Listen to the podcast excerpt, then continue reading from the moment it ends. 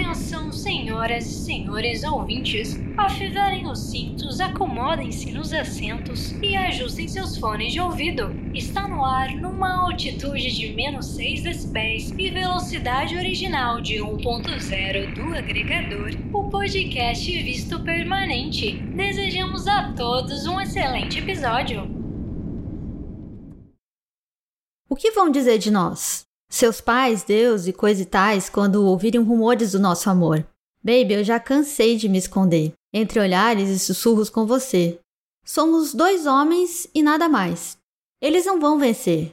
Nada há de ser em vão. Antes dessa noite acabar, dance comigo a nossa canção.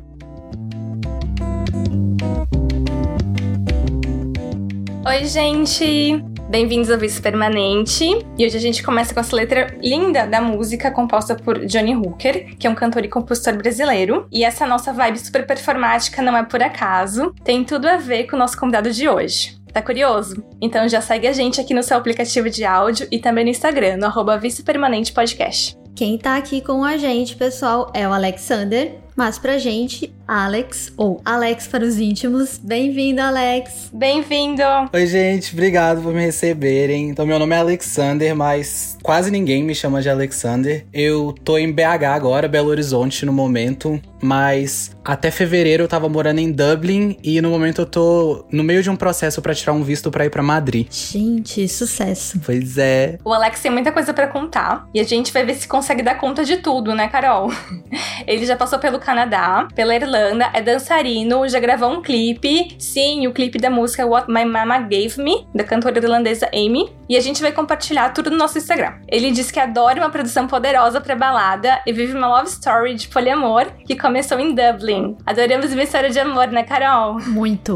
e na segunda parte do episódio, claro, muitas dicas e orientações para quem tá correndo atrás de visto, principalmente de estudante para mudar de país. Um dos motivos mais recorrentes que as pessoas optam pela imigração é a busca por segurança. Eu tô falando pessoas brasileiras, né? E isso já tá muito presente aqui nas nossas histórias, as histórias que a gente conta aqui no visto. Mas nem sempre, quando a gente fala de violência, nós estamos nos referindo a roubos, assaltos, sequestros. Muitas vezes é a busca pela segurança de poder ser quem a gente é de verdade. E aí a gente tá falando de gênero, de cor, de orientação sexual. Inclusive, temos um episódio sobre a violência contra a população negra, muito legal com o William, o Will. Vai lá no nosso feed para conferir esse episódio. E o Alex, assim como muitos brasileiros, encontrou essa segurança de ser quem você é realmente, conquistar essa liberdade fora do Brasil. Bom, no dia 15 de julho agora, foi divulgada uma pesquisa inédita sobre violência contra a população LGBT brasileira entre, 2000, entre os anos de 2015 e 2017. O estudo ele foi realizado por pesquisadores da Fundação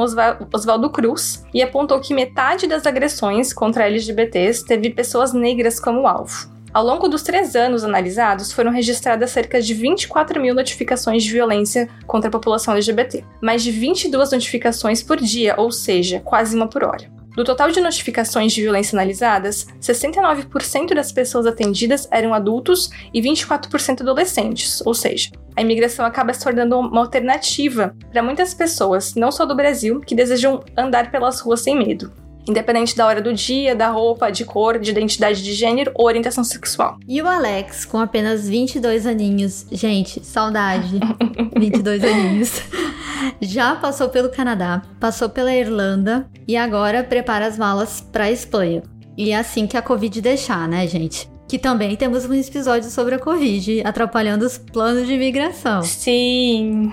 De onde vem, Alex, essa vontade de tão grande de andar por esse mundão aí? Ai, eu não sei muito. Eu acho que é uma vontade que tá em mim desde que eu era criança. Isso pode soar meio, meio assim, ruim, mas eu nunca gostei do lugar onde eu moro aqui no Brasil. Eu moro num lugar que atualmente é bom, mas já foi extremamente perigoso em questão de crime, tráfico. Uma pessoa já foi assassinada literalmente na frente do meu portão. Então aqui não é um lugar que eu gosto de morar. Então eu sempre quis sair daqui.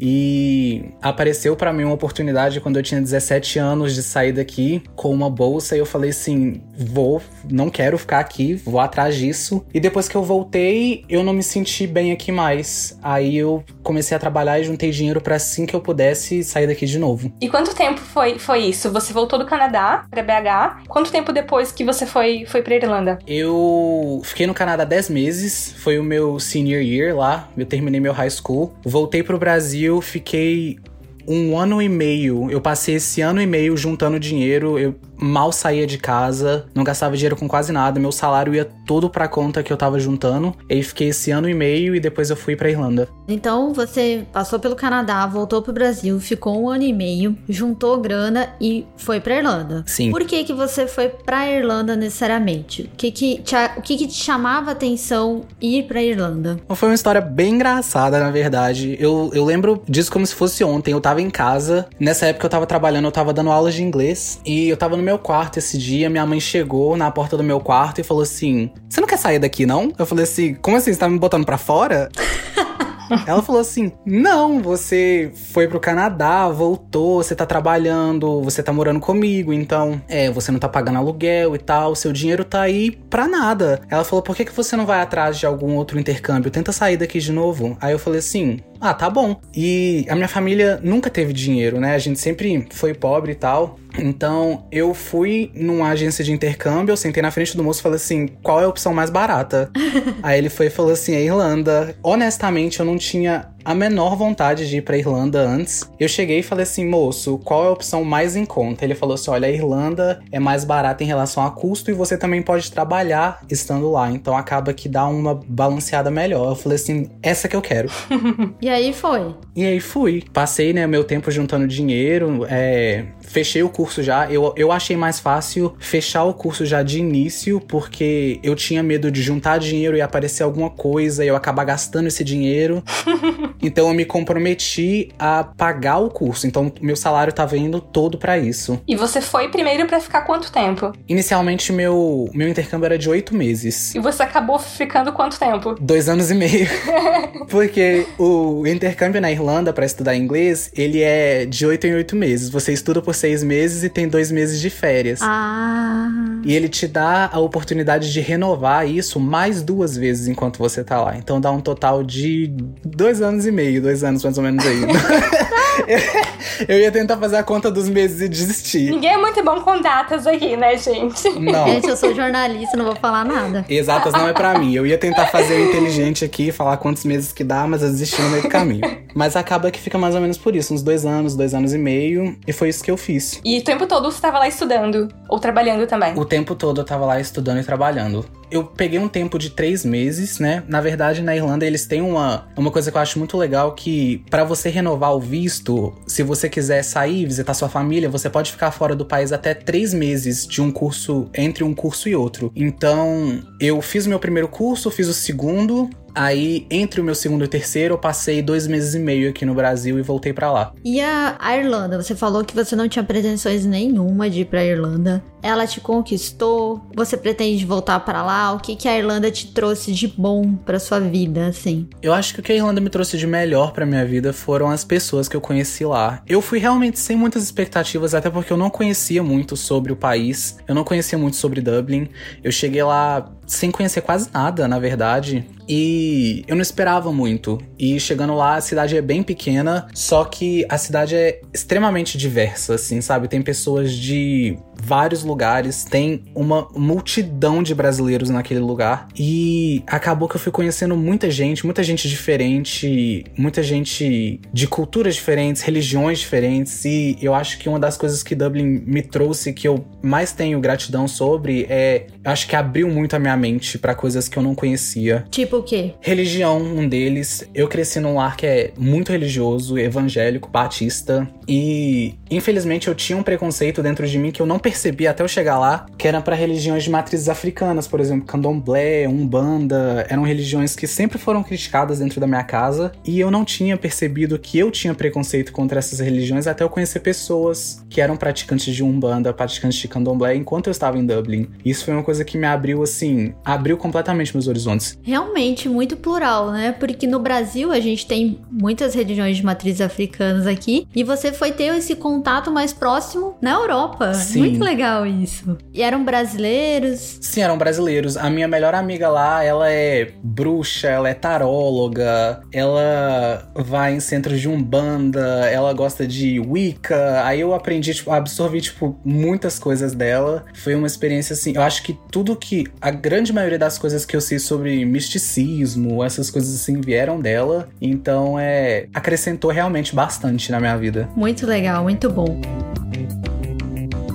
Alex, em relação à sua sexualidade, você acha que a sua ida para outros países, no caso, você passou pelo Canadá, pela Irlanda, você acha que isso foi determinante para você é, se encontrar enquanto, enquanto a sua identidade, enquanto quem você é? Conta um pouquinho desse processo pra gente. Nossa, Completamente. Assim, o Canadá e a Irlanda foram pontos muito importantes para minha sexualidade. O Canadá, na verdade, eu namorei uma menina no Canadá, uma menina italiana, por sete meses enquanto eu tava no Canadá. Só que o fato de eu estar longe da minha família, e como eu tinha falado, minha família é bem religiosa, eu, eu nasci na igreja, cresci na igreja, cantava na igreja, fazia teatro na igreja, então minha vida estava toda ali dentro daquela religião. E eu mesmo não aceitava, eu não aceitava para mim a, a possibilidade de ser gay era assim, não existia a possibilidade de ser gay. Então, estando longe de casa ali no Canadá, Ai, eu acho, tipo, emocionante lembrar disso. Para mim é um momento que vai ficar guardado para mim para sempre. É, eu tava mais no final do meu relacionamento, assim, já tava pensando em terminar. Eu lembro que eu cheguei na frente do espelho que tinha no meu quarto, eu falei assim: eu acho que eu gosto de menino. E ali eu comecei a, tipo, aceitar isso para mim. E eu acho que eu estando num lugar onde ninguém me conhecia, eu me, eu me permiti mais, sabe? Então, o Canadá para mim foi um, um ponto de aceitação. Voltei para casa, no Brasil, aí eu comecei a frequentar é, lugares LGBT, comecei a sair mais com amigos meus que acabaram saindo do armário também. A, a maioria dos meus amigos homens acabaram se descobrindo também, foi, foi sensacional. E começamos a sair mais. E em Dublin eu percebi que eu, eu acho que eu cheguei, tipo, no ápice, assim, da minha, da minha gaysice, sabe? Eu realmente deixei. Eu deixei tudo assim. Eu acho que eu me permiti ser eu mesmo da forma que eu queria e Ai, foi perfeito. O que que Dublin te permitiu isso? Eu sempre via pessoas na rua que eu, tipo, usavam roupas que eu olhava e falava assim: Uau, isso é uma coisa que eu teria medo de usar na rua no Brasil. Então eu via bandeiras LGBTs em ruas, assim, essas coisas. Eu falei assim, eu acho que aqui é um, um ambiente mais seguro. Aí eu comecei, nossa, várias vezes em Dublin eu comprava roupa nas sessões femininas, saía na rua com as minhas roupinhas, assim. E eu me sentia muito bem. Eu senti que a comunidade LGBT era um pouco mais aceita naquele lugar. Eu falei assim, eu acho que eu posso me, me soltar mais. Eu acho que eu posso me expressar e ser quem eu realmente sou, tipo, 100%. Gente, eu até queria compartilhar uma coisa com vocês que eu achei assim muito interessante essa semana. Não, desculpa, semana passada. Eu tava indo numa loja aqui perto de casa e tem uma escola, uma escola assim, ela parece um castelo, sabe? Eu acho que deve ser um prédio meio centenário, assim, é, é muito bonito. E aí, no cantinho lá do, do prédio da escola, uma bandeira do, do orgulho LGBT. Eu fiquei pensando, gente, quando que isso aconteceria no Brasil? É uma escola assim de. de... Em uma escola. Exatamente, uma, uma escola assim de. Acho que é de high school, assim, não é? Mas assim, quando que isso poderia acontecer no Brasil, né? Uma escola estender uma bandeira, né? Em Dublin eu presenciei algo que eu fico triste de admitir isso para mim, mas eu acho que é realmente algo que eu, eu não acho que, tipo, a minha geração, pelo menos, vai ter o, o privilégio de ver. Porque no mês do orgulho LGBT, acontece de muitas marcas, né? Tipo, abraçarem a causa, mudarem o logotipo, essas coisas assim. Só que no mês do orgulho LGBT do ano passado, os carros de polícia tiraram a faixa, né? Que era. A faixa costumava ser amarela e azul eles mudaram a faixa por uma faixa LGBT nos carros, nas viaturas de polícia. Que lindo! E eu falei assim, gente, eu não vejo isso acontecer, um carro de polícia militar, né? Tirar o, o, amarelo, o verde e o preto ali e mudar pra uma bandeira LGBT. Eu não consigo ver isso acontecer no Brasil. Você chegou a comentar com a gente antes de, de gravar a, a questão de, da história da Irlanda, né? Em relação às políticas de LGBT, de defesa, uh, e que você se surpreendeu positivamente no caso. Sim, eu fiquei bastante surpreso porque A Irlanda é um país extremamente católico, tem igrejas lá para todos os lados, é realmente um país assim muito, muito, muito católico. Enquanto eu tava lá, o Papa foi lá visitar e, tipo assim, o país parou para ver o Papa. E até acho, se eu não me engano, até os anos 80, mais ou menos ali, a homossexualidade era considerada um crime na Irlanda. Você poderia ser preso por ser homossexual. Inclusive no, nos anos 90, né? 1990 foi quando a OMS tirou a homossexualidade, tirou a, a classificação de doença, né? Pois é, e o país lá haviam regras absurdas. Até não muito tempo atrás, o uso de preservativos na Irlanda era considerado como crime, porque a igreja via isso como uma forma de, de você tá parando a reprodução ali, não vira uma coisa natural se você se previne. Nossa. Aí muda pra. Eu acho que as pessoas que estavam lá me falaram que isso era mais ou menos uns 40, 30 e poucos anos atrás. Nossa, bastante recente. Pois é, muito recente. Houve um referendo que é, aprovou o casamento homoafetivo na Irlanda. É uma coisa assim que mudou muito rápido e eu fiquei muito, eu fiquei muito surpreso com, com a, a, a rapidez que o país evoluiu, sabe? Uhum. E não só de políticas públicas, mas como de aceitação das, das pessoas, né? Sim, exatamente. É uma coisa assim. Eu, eu realmente fiquei muito chocado. De uma forma positiva, mas muito chocado. Deixa eu te perguntar, quais situações corriqueiras do seu cotidiano na Irlanda que para você eram assim muito normais, mas que você não se imagina fazendo no Brasil? Nossa, número um, voltar andando dos meus rolés para casa. Não só por questão de distância, eu não me sentiria confortável. Eu fui, por exemplo, na festa da minha empresa, eu fui todo produzido, fui de salto, né? Meus chefes estavam lá. Eu trabalhava numa empresa bem grande, assim, era um, uma rede de cafés. Uhum. Então, os donos da empresa não tinham contato com a gente, né? Que eram só os funcionários. Aí eu lembro que eu brinquei com a minha gerente, eu falei assim: olha, eu quero chegar produzido com joias falsas. Maravilhoso! Que ninguém precisa saber que é falso. Eu quero que os donos da empresa olhem para mim e falem assim: gente, olha ali meu patrão. Aí eu fui de salto, me produzi todo e eu voltei para casa assim, andando de salto no meio da rua. Passei pela avenida principal de Dublin ali, voltei para casa tranquilo, ninguém mexeu comigo, não aconteceu nada. E isso é algo que eu não consigo me imaginar fazendo aqui. Uhum. Acho que eu não me sentiria confortável. É, é, um medo misturado com desconforto. Por exemplo, aqui no Brasil eu moro numa, numa favela bem pequena, mas é uma vila. Então, por exemplo, para eu chegar na rua, se eu pedir um Uber, por exemplo, eu tenho que sair da favela, que é uma caminhada de alguns segundos, assim, deve ser tipo uns, sei lá, uns 70 metros. Não sou muito bom com distância também, mas é esse trajeto do meu portão até, né, a beirada da, da favelinha, assim, onde passa o Uber, eu me sinto extremamente desconfortável. Quando eu saí, quando eu vim aqui no ano passado, que eu fiquei os dois meses e meio, eu geralmente ia para casa de amigos meus, me arrumava com eles, aí a gente pegava o Uber junto para sair. Porque só de sair daqui até chegar na rua, na avenida, eu me sinto muito desconfortável. E você gosta de se produzir, você tava contando pra gente, né? Ah, eu gosto, sabe? Eu amo dançar, primeiro de tudo, então é muito raro eu ir pra uma pra uma balada usando calça longa, sabe? Eu gosto de short curto, short que vai me permitir me mover, descer no chão, sabe? E isso, tipo, as pessoas olham com uma cara estranha já, né? Ah, sucesso. Você sente que esses olhares, esse julgamento é muito mais forte que no Brasil do que no caso fora, seja no Canadá ou na Irlanda? Esse preconceito é mais latente aqui. Sim, eu acho que eu nem diria que talvez seja porque as pessoas lá não têm preconceito, eu acho que é uma questão cultural mesmo, assim, sabe? Porque, como eu falei, até não muito tempo atrás, a homossexualidade na Irlanda era crime, então eu não acho que todo o país evoluiu assim em apenas 30, 40 anos. Eu acho que tem pessoas que ainda são muito preconceituosas, mas eu acho que eles têm uma, uma cultura de, de tentarem ser o mais educado possível, aquela coisa fina, aquela coisa meio inglesa, sabe? que eles tentam ser aquela coisa assim bonita, então eles não, não vão sair do caminho deles ali pra, pra mostrar um preconceito para vocês, porque eles estão tentando ser fino, entendeu?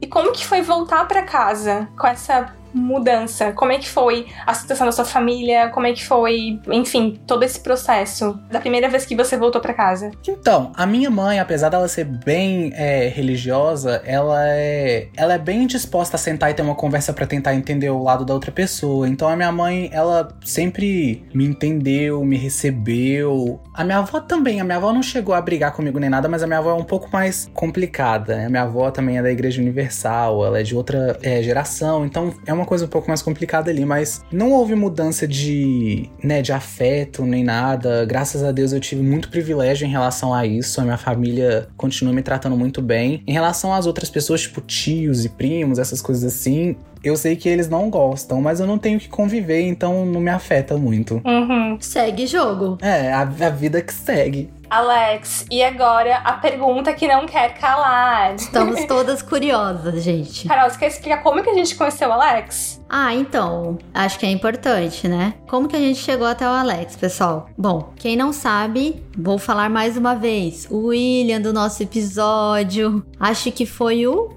4. Errou! 3 ou 4, se eu não me engano. Foi o episódio 5. Que mora em Dublin. Foi um especial Black Lives Matter. E depois de um tempo, o episódio já no ar, o William me mandou então uma mensagem no WhatsApp. Falou: Carol, olha esse menino que maravilhoso. É que o Alex tinha concedido uma entrevista para um site irlandês é, falando sobre a relação dele, sobre a história de poliamor dele, falando sobre orientação sexual, sobre a liberdade sexual, sobre ter encontrado isso fora do país. E aí eu falei, gente, e aí eu fui atrás, o menino vi que ele já tinha gravado um clipe, eu assisti o clipe dele, corri falar com a Fernanda. Fernanda, a gente precisa encontrar esse menino. Ele tem uma história muito legal para contar pra gente. Foi isso, gente. E aí, depois de mandar mensagem, manda direct, espera responder, demora para responder. Enfim, conseguimos. Estamos aqui. Foi isso. E cada vez que você respondia a gente, a gente gostava ainda mais de você. Preciso dizer ah, isso. Ai. Né, Carol? Muito. Ai, gente, obrigado. Mas então, a pergunta que não quer calar, que a gente tá aqui se segurando para te perguntar é: como é viver um poliamor? Como que vocês se conheceram? Como que vocês se decidiram por esse relacionamento? Conta pra gente como é que foi isso. A gente adora uma love story. Aham. Ai, desculpa decepcionar, mas. Ai, meu Deus. Não foi uma love story assim, sabe? ah. O início foi uma coisa um pouco. Não foi uma coisa muito amorosa de início, né? Existe um aplicativo chamado Grind Grindr, que não é algo muito voltado para dates românticos, né? É voltado mais para outros tipos de dates. Estava eu um dia e recebi uma mensagem desse casal. Eu lembro que eles me mandaram mensagem antes, aí eu falei assim: ai, quero isso pra mim agora não, gente. Não respondi. Aí, dois meses depois, eles me mandaram mensagem de novo. Aí eu não sei o que, tinha acontecido. Eu falei assim: ah, gente, tô fazendo nada. Vamos lá, né? Respondi. Por que não? Por que não, exatamente. Cheguei, para mim ia ser só uma coisa assim, casual, normal. Quando eu vi, já tava saindo três, quatro, cinco vezes. Tava indo lá, tipo, três vezes por semana na casa deles. E falei assim, gente, acho que o negócio tá ficando um pouco mais sério do que eu planejei. Ops. É, a gente marcou de viajar junto, eu falei assim, ah, gente, acabou, é isso aí. É isso aí. Tivemos uma conversa. De início, para mim, foi algo um pouco complicado, porque eles já estavam no relacionamento há quatro anos quando eu conheci eles. Nossa, um relacionamento é, casado mesmo, então. Pois é, há bastante tempo eles tinham aberto o relacionamento para coisas casuais também, assim. E acabou que a gente começou a gostar muito um do outro ali, nós três. E foi virando uma coisa, tipo, mais séria. Só que eu falei assim, mano, como que eu vou entrar no meio de uma coisa em que as pessoas já têm a intimidade delas ali, eles já têm a história deles? Como que eu vou chegar nisso? Então, de início, para mim, eu fiquei. Eu falei assim, ah, não acho que vai dar certo. Só que acabou que tamo aí. Que dia que é hoje? Dia 16? A gente fez 11 meses dia 13. Meu Deus! Ai, pois que lindo! É. Parabéns!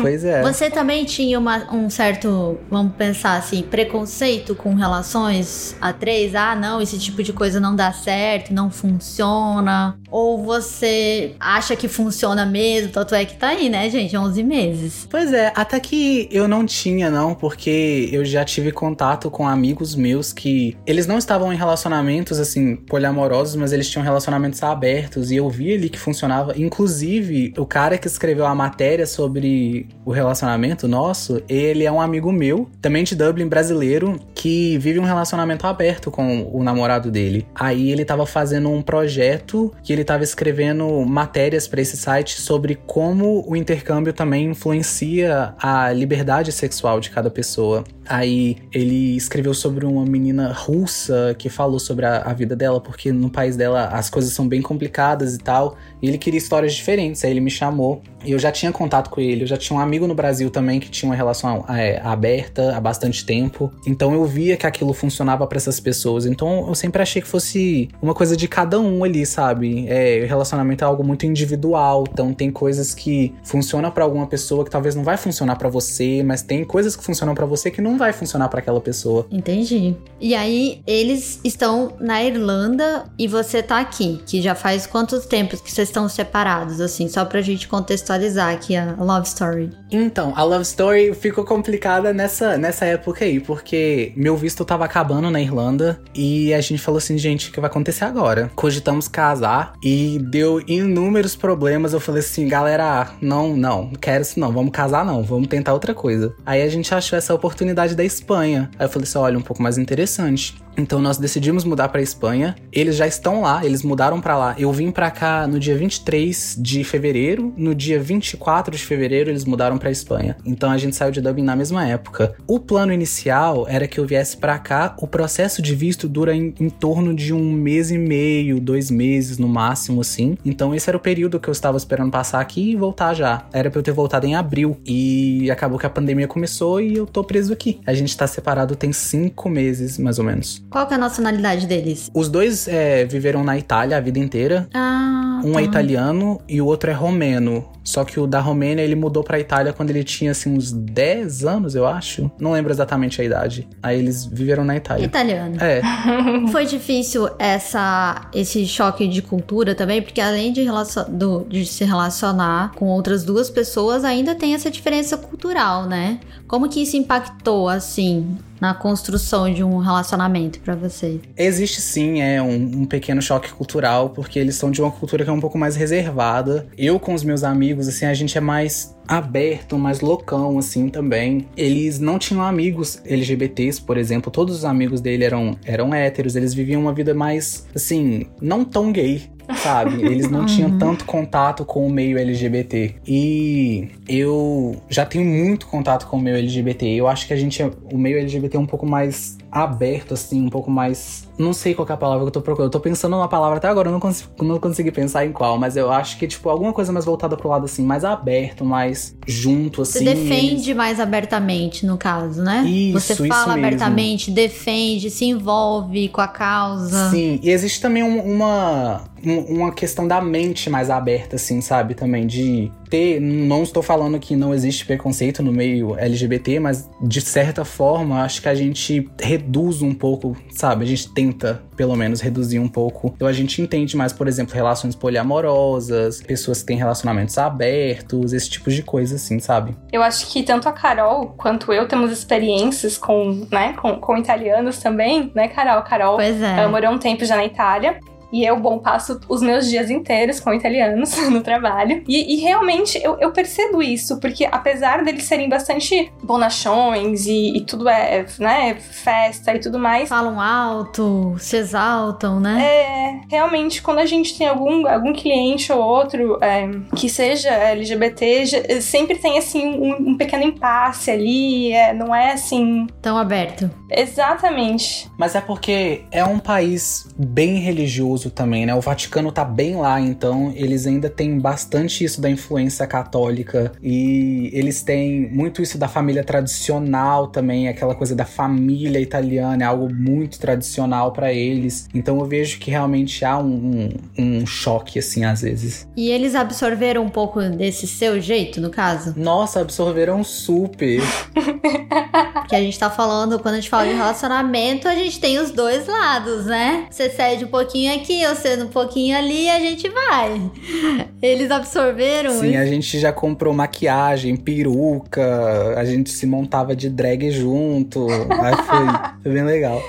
Eles não faziam nada disso antes. Nada, nada. Eles eram assim, bem tranquilinhos, sabe? Eles nem, nem frequentavam, tipo, é, rolés, assim, muito Balada. LGBTs, baladas e tal. Frequentavam bem pouco, mas assim, depois eu acho que eles foram se permitindo mais também. Que legal. E eu tô com uma dúvida. Você falou que é, vocês optaram então pela Espanha. O que, que a Espanha traz de diferente no caso pra vocês? Porque você falou, ah, que não daria pra ficar na Irlanda, a gente optou por ir pra Espanha porque seria melhor lá. Por quê que é melhor lá pra vocês? Então, pra eles não faz tanta diferença, porque como eles são europeus, eles podem morar em qualquer país da União Europeia, se a gente precisasse se mudar. Pra mim, foi porque das outras opções, a Espanha era o único país que tinha ali um programa de intercâmbio que eu podia estudar o idioma e que isso me permitiria trabalho também. E isso pra mim é algo assim muito importante. Eu, apesar deles estarem trabalhando, eu também preciso fazer o meu dinheiro, né? Eu não quero ficar ali vivendo à, à custa dos dois, então eu precisava de um lugar que me permitiria trabalho.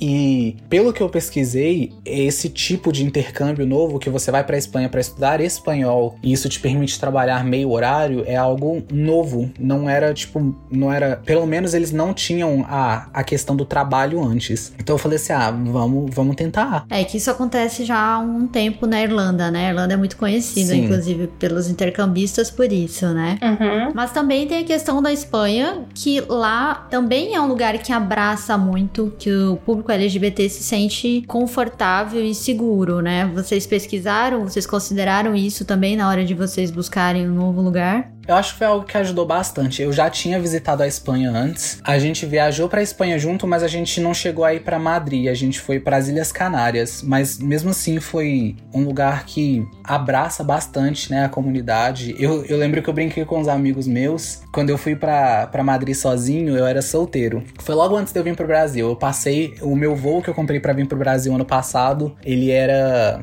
eu vim pra cá no passado, né? Naquele período de três meses que eu falei que eu fiquei entre um, um curso e outro. E eu comprei uma passagem que saía de Madrid, que foi o mais barato que eu achei. Eu falei assim: ah, já que eu vou ter que sair de Madrid, eu vou passar uns dias lá pra conhecer a cidade e tal. Então comprei uma passagem de Dublin pra Madrid e fiquei lá uns quatro dias. E eu tava nesse aplicativo também, o famigerado Grindr, né?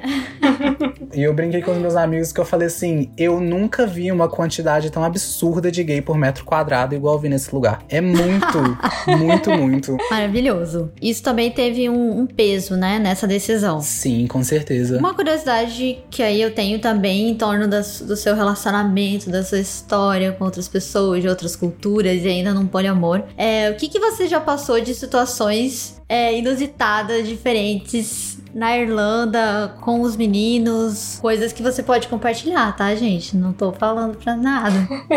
Não. Coisas legais, assim.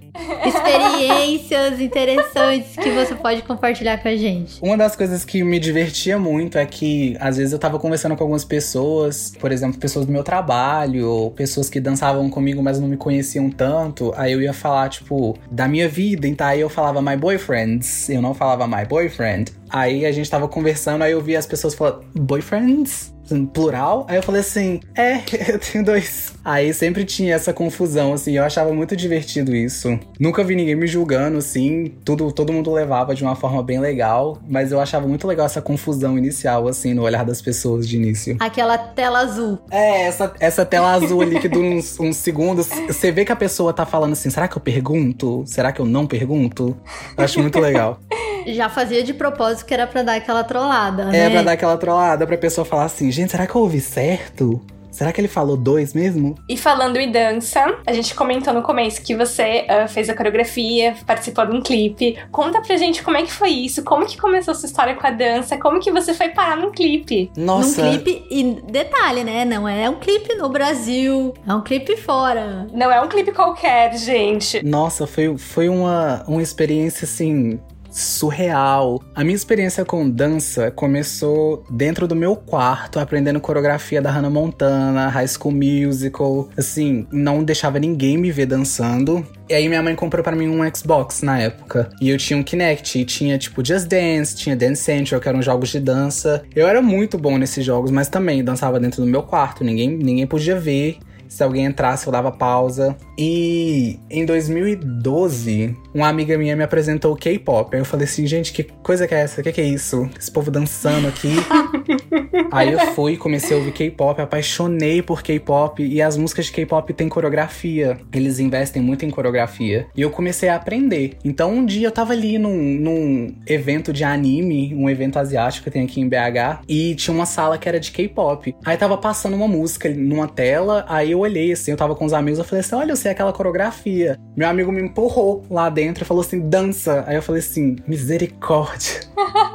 Aí eu tava morrendo de vergonha ali, eu tava no processo, né, de, de sair do armário também, então eu não tava muito confortável com isso. Mas tava lá, cheguei lá, tava lá, dancei. Aí um menino me chamou para entrar no grupo dele e daí eu comecei a dançar mais mesmo. Entrei para isso de dança de forma mais séria. Enquanto eu tava no Brasil, eu participei de dois grupos. Aí chegando na Irlanda, eu fiquei um tempo sem dançar. Isso foi depois do Canadá. Aí cheguei no, na Irlanda e infelizmente eu dei uma pausa na minha dança porque de início, eu acho que principalmente nesses intercâmbios que a gente pode trabalhar e estudar também, acaba que a gente se sobrecarrega muito porque a gente sempre se dispõe ele 100% do trabalho porque pelo menos para mim existe um medo muito grande de não ter dinheiro, né, no intercâmbio. Então, às vezes rolava tipo dos meus gerentes falar assim, olha, eu preciso que você trabalhe 12 horas hoje e eu falar assim, tá bom, porque eu tinha medo de, de perder o emprego, né? E acabou que eu não tinha tempo livre. E depois de um tempo que eu comecei a ter mais tempo livre, que eu já tava, né, trabalhando lá há muito tempo, aí meu horário começou a ser mais maleável. Eu falei assim: ah, vou entrar para as aulas de danças daqui. Entrei, conheci uma galera assim, sensacional, que mudou minha vida também. E um dia eles entraram em contato com uma amiga minha que é coreógrafa e falaram que eles estavam procurando um, um homem é, gay para gravar um vídeo que eles queriam montar esse homem de drag, queria que esse homem fizesse uma coreografia e tal. E ela me indicou. Aí eles entraram em contato comigo e gravamos o vídeo.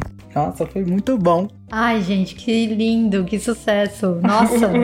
e aí, tipo, quando você recebeu a notícia, ah, então, a gente vai querer você, você foi selecionado, vambora, tipo, meu Deus. Foi uma sensação muito estranha. Eu falei assim, meu Deus, é uma coisa muito profissional aqui. A gente gravou por três dias, só que eu acho que a minha ficha só caiu de verdade, de verdade mesmo, depois que eu vi o vídeo no YouTube, que eu vi a minha cara ali com o nome Vevo escrito no canto da tela. Eu falei assim, meu Deus é real, é real.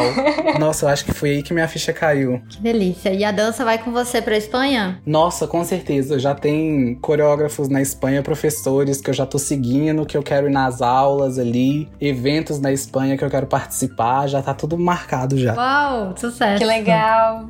Você pretende tornar isso profissional, assim, fora do país? Eu pretendo. Eu sei que para mim, principalmente, vai ser uma coisa bem complicada, porque eu vou estar tá lá como estudante e eu preciso fazer um dinheiro, tipo, de início, né? Porque, igual eu falei, pelo menos em mim acontece um, tem um medo muito grande de eu chegar num país novo como estudante e ficar sem emprego, sabe? Então, infelizmente, quando eu chegar lá, eu vou ter que me dedicar ao emprego que eu achar. Aí depois que eu estiver me sentindo mais tranquilo e tal, eu vou tentar investir na dança, mas eu queria muito fazer isso de uma forma de ter isso para minha carreira, sabe? Profissional, né? É, de forma profissional. Crescer dentro disso.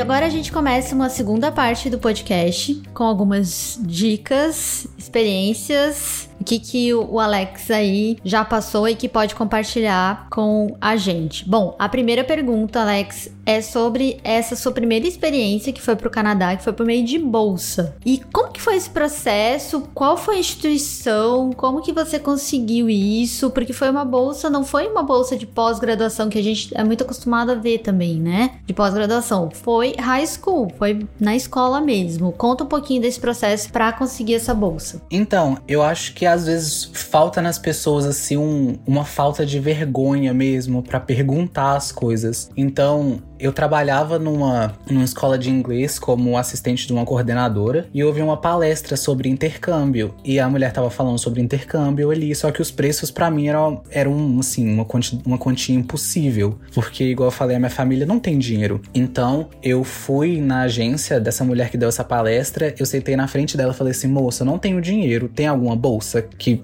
algum programa que tenha essa possibilidade de bolsa, eu quero muito fazer um intercâmbio, só que eu realmente não tenho condições de pagar. Ela virou e falou assim: "Olha, a gente já ouviu falar de um programa pro Canadá que eles dão, eles dão uma bolsa, né? Eles têm um processo para dar uma bolsa, só que você vai ter que mandar vídeos, cartas, fotos, é, falando sobre você, eles vão vir te entrevistar e eles vão selecionar se eles vão dar a bolsa ou não". Eu falei assim: "Não, tudo bem, porque se não for assim, realmente não tem como". E foi assim que começou o nosso processo, né, do da bolsa. Eu acho que às vezes as pessoas têm vergonha de chegar ali e falar que não tem dinheiro para pagar, que elas não conseguem pagar aquilo e às vezes elas não perguntam se tem alguma opção mais barata, alguma opção em que elas não precisam pagar. E que idade que você tinha? Eu tinha 17. Super novinho. Aham. Eu acho que quando eu fui lá, né, na agência eu tinha 16. Quando eu fui pro Canadá que eu tinha 17. E como que foi esse processo? Qual que era, qual que era a instituição? É direto com a escola ou tem uma instituição que faz esse meio de campo, assim? Existe uma instituição que é o Nova Scotia International Student Program. Eles têm um, um programa que é na província de Nova Scotia, né, que é uma província bem pequena. Eles pegam intercambistas e eles colocam intercambistas em áreas diversas da província. Eles dão, acho que por volta de quatro ou cinco bolsas por semestre para pessoas irem lá, mas eles querem que as pessoas tipo postem é, fotos, vídeos sobre o intercâmbio para meio que, tipo, eles usarem isso como publicidade também, sabe? Hum, entendi. Pra atrair. Isso, pra atrair mais alunos. Eles fazem um processo em que você tem que mandar vídeos, fotos, é, cartas, falar dos seus interesses, mandar o seu histórico escolar também. Eu acho que tem que ter uma média acima de 80% nas notas da escola. E você tava na escola ainda, tava estudando aí no ensino médio. Tava, na época, eu tava no segundo ano do ensino médio aqui. E aí, como é que foi esse processo? Você parou e aí você teve. Você veio aqui pro Canadá e depois você entrou com, com algum processo pra fazer equivalência? Como é que é isso? É, porque tem diferenças, né, na grade. Como que funciona no high school? E até no ano, né? O ano começa aqui, começa em setembro. Pois é. Então, pra você entrar nesse programa, você tem que estar cursando o ensino médio ainda. Então, no ano de 2015, eu ia começar o meu terceiro ano. Só que as minhas aulas lá iam começar em 2015, em agosto. Então, meu terceiro ano ia começar lá em agosto. Só que eu não podia parar de estudar aqui, porque se eu não tivesse cursando o ensino médio, eu não poderia ir. Então, eu fiz o, o terceiro ano até agosto. Aí eu viajei e comecei o terceiro ano lá de novo. E para validar o meu diploma aqui, você tem que escolher determinadas matérias. Então, no high school no Canadá, você pode escolher suas matérias. Se você quer validar o seu diploma no Brasil, você tem que estudar inglês, matemática, tem que escolher uma entre história e geografia, uma entre química, física e biologia, tem que fazer educação física e eu acho que é isso. O resto das matérias aí você pode escolher por conta própria. Essas são as obrigatórias para que você consiga fazer esse aproveitamento. Isso. São as obrigatórias. E quando você foi, você já foi ciente disso, não correu risco aí de. Sim, o programa já te explica tudo, né? Cada escola tem uma coordenadora dos intercambistas. Então ela fala que, olha, essas aqui são as, as matérias que você tem que cursar. Aí as que sobrarem você pode escolher. Que legal. E o que, que você, além da- do, do básico, do que você tinha que fazer, você optou por, por o que, né, na época? Eu fiz. Eu tentei, até mesmo eu tentei dar uma contornada no que eu precisava fazer pra estudar coisas diferentes. Então, tipo, entre história e geografia eu escolhi história, mas eu escolhi história canadense pra eu estudar alguma coisa diferente. Educação física, tinha uma educação física que era com. Era tipo uma educação física misturada com coach, que você aprendia, tipo, exercícios de liderança, sabe? Gente, Que legal. Que inusitado. É, era uma coisa louquíssima. Eu fiz uma de empreendedorismo, uma de comércio da tecnologia. Gente, que legal. Nossa, tinha, tinha matérias na escola que eu falava assim, gente, uma escola ensinando isso. Tinha, tipo, culinária, que você aprendia a fazer umas receitas lá. Que Tinha legal. home studies, que eles- aqueles. Não tinha dança? Não tinha dança, tinha drama. Ah, Tinha teatro, né? que eu não entrei na época porque eu fiquei com vergonha. São duas coisas que são as duas únicas coisas que eu me arrependo de não ter feito no Canadá, porque na época eu ainda eu não tinha me aceito, né, como gay ainda, e eu não quis entrar pra aula de teatro, mas acabou que pro final do meu ano eu entrei pro musical da escola, participei disso, aí eu pelo menos dei uma, dei uma equilibrada, mas o que eu mais me arrependo mesmo é porque teve um, um baile na escola que eu dancei, aí a escola parou toda assim pra me ver dançando. Aí as cheerleaders me chamaram pra entrar pro time delas. Só que como eu tinha um preconceito muito grande, falar assim, ah, gente, um homem cheerleader não vai dar. Eu não quis entrar, gente. Eu me, nossa, eu me arrependo disso até hoje. Eu podia ter sido um líder de torcida e eu não fui. Nunca é tarde.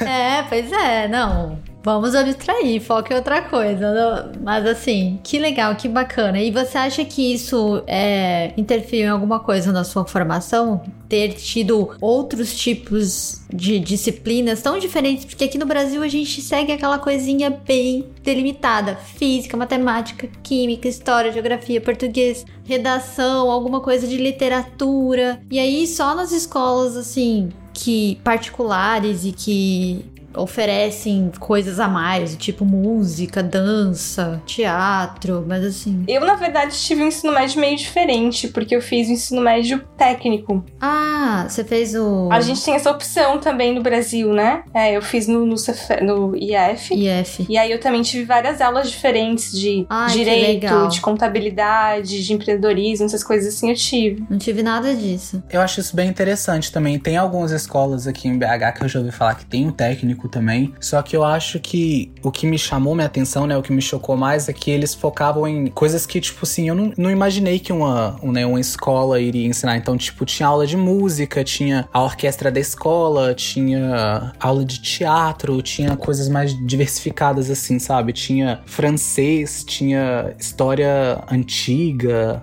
sabe? Muita coisa bem legal. E é tipo na universidade que você pode escolher o que você, o que você quer fazer. Sim, pra eles também tem, o, tem as matérias é, necessárias que eles têm que formar, que eles chamam né, do, de credits. Obrigatória. Pra você formar, você precisa de credits o suficiente. Aí você tem que fazer inglês 1, 2, 3, matemática 1, 2, 3, história, geografia, essas coisas também. Só que pra eles é um pouco mais diferente porque a universidade que eles vão, eles têm que escolher o curso enquanto eles estão no ensino médio, porque a universidade vai precisar daquelas determinadas matérias. Então, se você vai fazer engenharia, você tem que fazer matemática 1, 2, 3, mas você também tem que fazer cálculo 1, 2, 3, sabe? Então, você tem que escolher suas matérias de acordo com o que você vai estudar na universidade. Ah, difícil, né, gente? Difícil. Pois é. Escolher tão cedo, né? Nossa. Alex, sobre os vistos, né? Você que já passou então por alguns processos de visto de estudante. O que, que você destaca desses principais processos que você já participou de visto de estudante? Ah, quais as principais diferenças entre eles e, tipo, o que não fazer? Se você tem alguma dica para, tipo, não façam isso que dá errado, Nossa. dá ruim. O que, que você pode compartilhar? Aí eu até anotei umas coisinhas aqui embaixo, porque visto pra mim é algo principalmente no no visto de Madrid, né, o visto espanhol, que eu tô fazendo por conta própria, eu tô passando muito estresse, muita raiva, porque é um processo muito complicado, muito burocrático. Então, uma das minhas dicas número um é se você tiver a oportunidade, tente pedir ajuda de uma agência de intercâmbio, porque eles vão te guiar no caminho certo, né? Eles vão poder te falar o que, que você tem que fazer. Geralmente eles já tem a lista pronta dos documentos que você vai precisar. Só que se você não tem, se você não tem, tipo, o dinheiro para pagar por uma agência de intercâmbio, se você quer ir por conta própria, tudo que a agência de intercâmbio vai te proporcionar, você pode pegar por conta própria, porque é informação que tá lá, né? Então você pode acessar os sites das imigrações, do, dos consulados, é, os processos de visto, os três foram bem diferentes. O processo canadense, como eu tinha a bolsa e foi por uma agência, eu não tive que fazer muita coisa. A, a, a agência tinha um despachante que mandou o meu passaporte, nem lembro pra onde, pra receber o visto. Então, Resolvia tudo. isso. O processo do Canadá foi um processo em que eu não participei muito. O processo de Dublin, mesmo eu tendo ido por uma agência, é um processo que a gente tem que participar, você querendo ou não. Porque em Dublin você ganha o seu visto depois que você já tá lá. Então você entra no país com seus documentos da escola, tudo certinho, e depois você vai na imigração lá. Uma das dicas, assim, número um que eu daria para alguém que tá querendo ir pra Dublin em específico é é um pouco difícil você conseguir uma data com a imigração para marcar. E se você não tiver o seu visto lá, você não pode trabalhar, você não pode fazer nada. Então você precisa disso o mais rápido possível. Só que eles pedem também um comprovante de endereço. Então eu diria para as pessoas que estiverem indo para Dublin para tentarem marcar isso com, assim, no máximo estourando três semanas depois que a pessoa tiver chegado em Dublin. Não deixe para passar muito disso. E para marcar, o site ele vai se atualizando a cada dois meses, mais ou menos. Então, assim, a cada dois meses à frente tem datas. Então, por exemplo, hoje que é dia que a gente tá gravando é dia 16 de julho, se você for entrar no site da imigração, tem datas para você marcar o seu visto até o dia 16 de setembro. Então, dois meses à frente. Então, é algo que eu falo assim: número um, vai atrás disso, atualiza o site todos os dias, porque, igual eu falei, a multidão brasileira em Dublin é imensa. Então, tem muita gente querendo marcar visto e não é fácil conseguir data. E aí, primeiro você entra como se fosse um turista, então, né?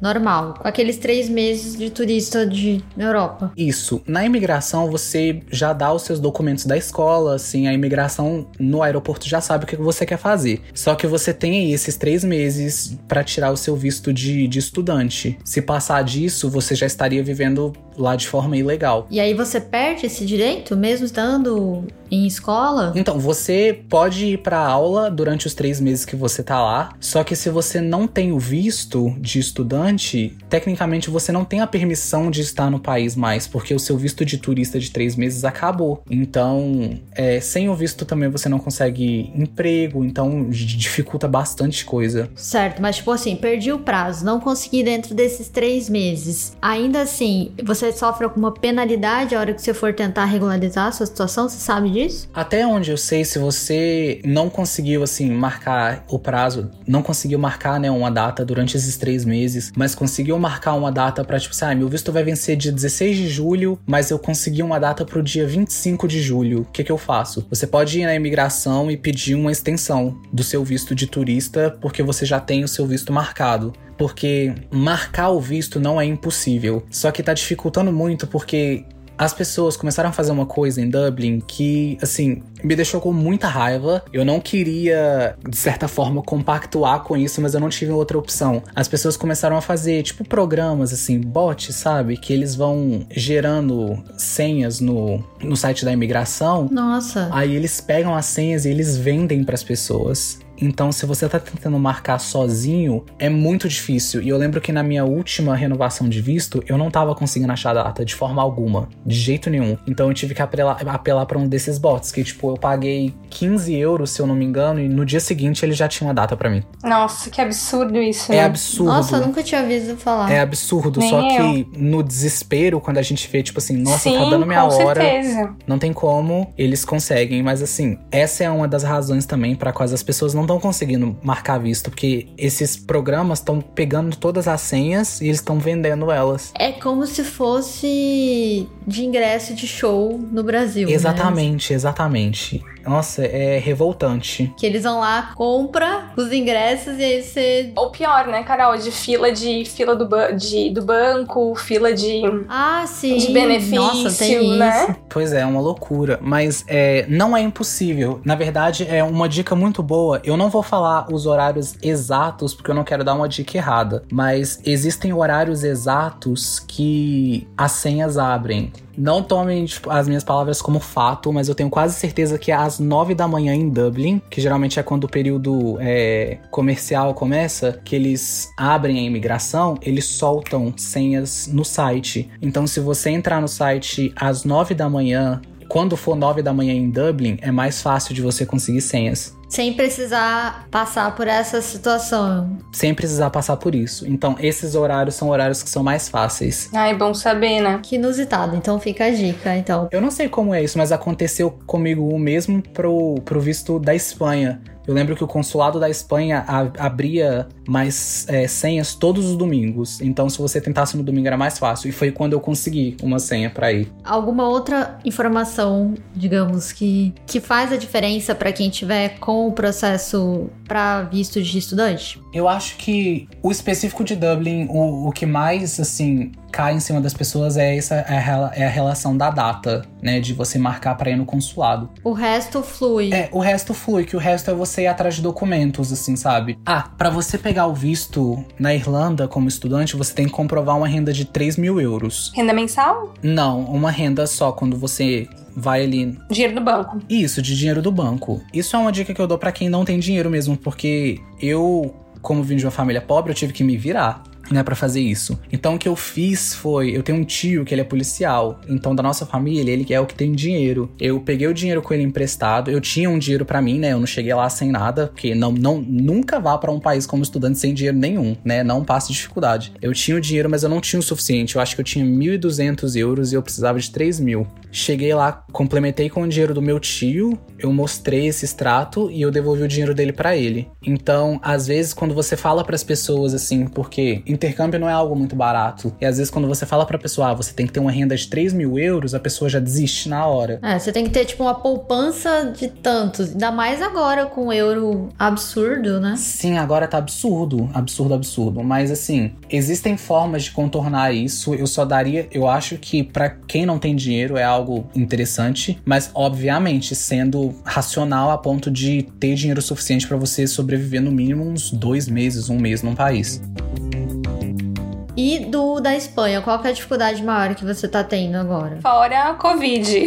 Eu tô tendo todas as dificuldades no da Espanha. Eu acho que como até onde eu sei, como é um processo novo, é um processo extremamente extremamente burocrático, muito burocrático. Então o que eu digo para as pessoas é, se você quer ir para Espanha nesse nesse visto, né, de estudante, começa agora, vai atrás das coisas agora. O site do consulado espanhol tem uma lista assim perfeita de tudo que você precisa para levar, né, de documentos. Só que o problema é que eles pedem documentos, eles pedem documentos traduzidos, aí você tem que apostilar o documento, apostilar a tradução do documento. Nossa! E aí você tem que pagar essas coisas, Você né? tem que pagar Porque essas você paga coisas. a tradução, paga apostilamento. E não é barato. Não é barato, não é barato mesmo. E nossa, eu- isso foi o que, o que mais me estressou. Então, essa questão. É uma questão jurídica isso de apostilar documentos? Acho que é administrativa, assim. Isso, essa questão é o que pra mim foi o mais burocrático. Então, eu indicaria as pessoas a já começarem a pesquisar sobre, porque eu vou ser muito honesto, eu não fazia a menor ideia do que era apostilar um documento em cartório, ou do que era, era reconhecer uma assinatura em cartório. Então, sem saber o que era isso, eu falava assim, gente, meu Deus, o que, que eu vou ter que fazer? Então, começa a pesquisar sobre o que são essas coisas, né, que vocês têm que fazer em relação a cartório e vão atrás disso. Eu lembro que eu tive uma dificuldade muito grande porque muitos, muitas das coisas que eu comprei no pacote do, do meu intercâmbio eu estava em Dublin. Então, muitos dos meus documentos estavam em inglês, então eu tive que traduzir eles para português, traduzir eles para espanhol e apostilar todas as traduções. Nossa! Nossa. Sim. Que trabalheira. Nossa, foi, foi uma coisa louca, louca, louca. Bom, então tempo e dinheiro, né, gente? Sim, É. tempo e dinheiro. Planejamento pra não ser atropelado por isso. Eu acho que pesquisa, né, ajuda bastante. Por exemplo, existem um, dois, três, quatro, cinco consulados espanhóis no Brasil. Então, pesquisa qual consulado que você tem que ir. Se eu não me engano, região norte e centro-oeste é em Brasília, região nordeste é em Salvador ou algum lugar na Bahia, Espírito Santo e São Paulo é em São Paulo, Minas Gerais e Rio de Janeiro é no Rio de Janeiro e no sul tem um que eu não lembro onde que é, para ser bem honesto. Deve ser Porto Alegre. Pode ser que seja. É, Porto Alegre ou Curitiba.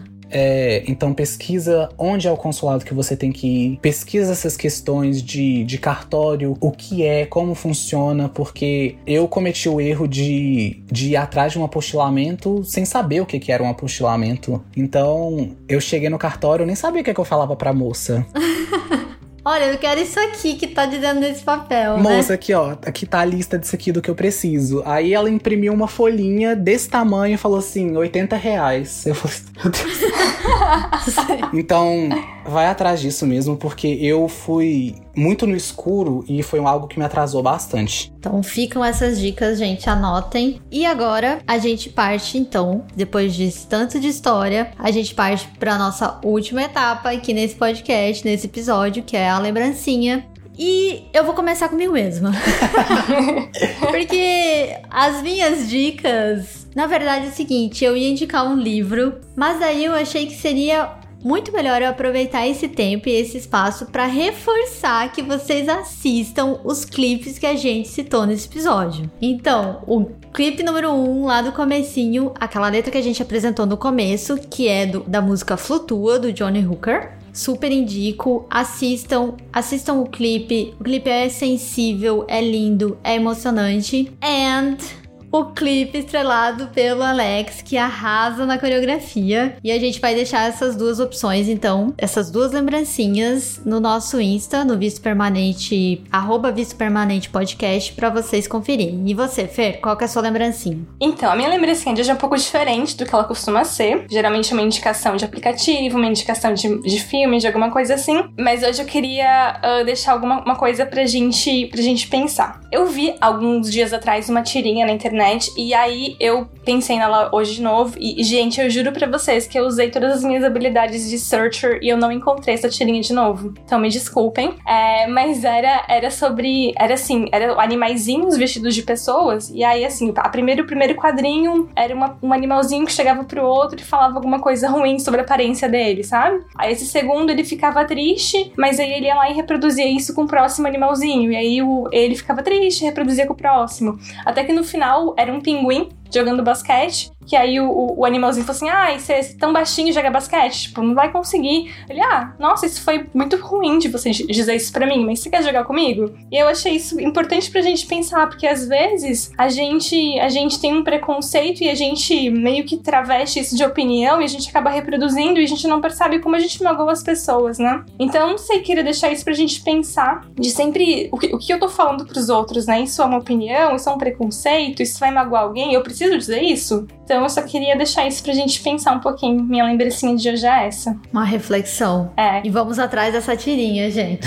Sim, vou, vou, procurar de novo, gente, prometo. E você, Alex? Eu tava entre três coisas, então eu decidi falar as três. Pode? Sucesso! Sim, pode! Primeiro é um livro que eu ganhei é, da moça que tava acompanhando o meu processo é, de ganhar a bolsa para pro Canadá, que chama Luisa Meyer ela tem um livro que chama Próxima Estação Intercâmbio, que é um livro que conta a história de uma menina que foi fazer o high school fora do país. E esse livro é uma série de cartas e e-mails que ela manda pro namorado, pra família e pros amigos, contando da, da experiência dela. Então é Próxima Estação Intercâmbio, da autora Louisa Meyer. As outras duas coisas, uma é uma música que eu ouvia muito, eu sempre ouço quando eu vou sair daqui, né, do país, que é da Kelly Clarkson, que chama Breakaway. Pra mim, essa música, assim, essa música fala tudo para você que quer sair de casa, sabe? Ela fala, ela, a música é uma história, fala de uma menina que abriu as asas dela, aprendeu a voar, saiu de casa e hoje ela tá num lugar que ela se sente muito bem. E é uma música que me faz me sentir muito bem também. E por último, que eu vejo como algo muito útil é se você decide fazer um intercâmbio, você quer ir para um determinado país, pesquisa grupos no Facebook brasileiros em tal lugar. Você vai achar um grupo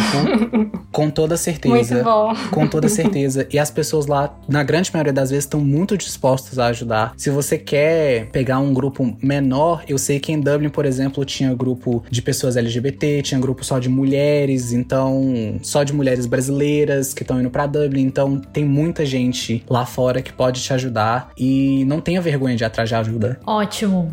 Ótimas dicas. Vamos colocar todas lá no Insta. E, bom, a gente está encantada com você, com a sua história. Muito obrigada por ter participado, por ter topado. E eu tenho certeza que a galera também vai curtir muito. Muito, muito, muito obrigada. Um beijo grande. Fer, te encontro na próxima. Sim, Alex, a gente adorou ter você aqui com a gente. E ó, vai atualizando a gente sobre sua partida pra Espanha. Manda foto pra gente ver.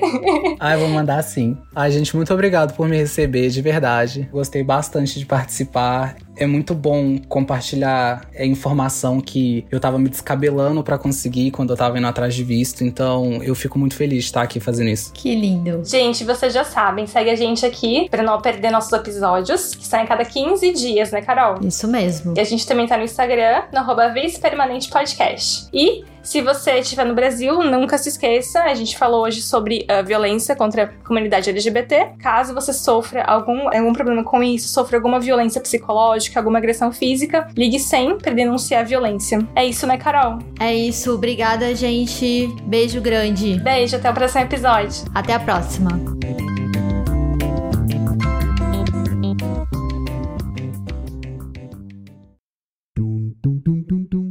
Este podcast foi editado por Altia Podcasts Criativos.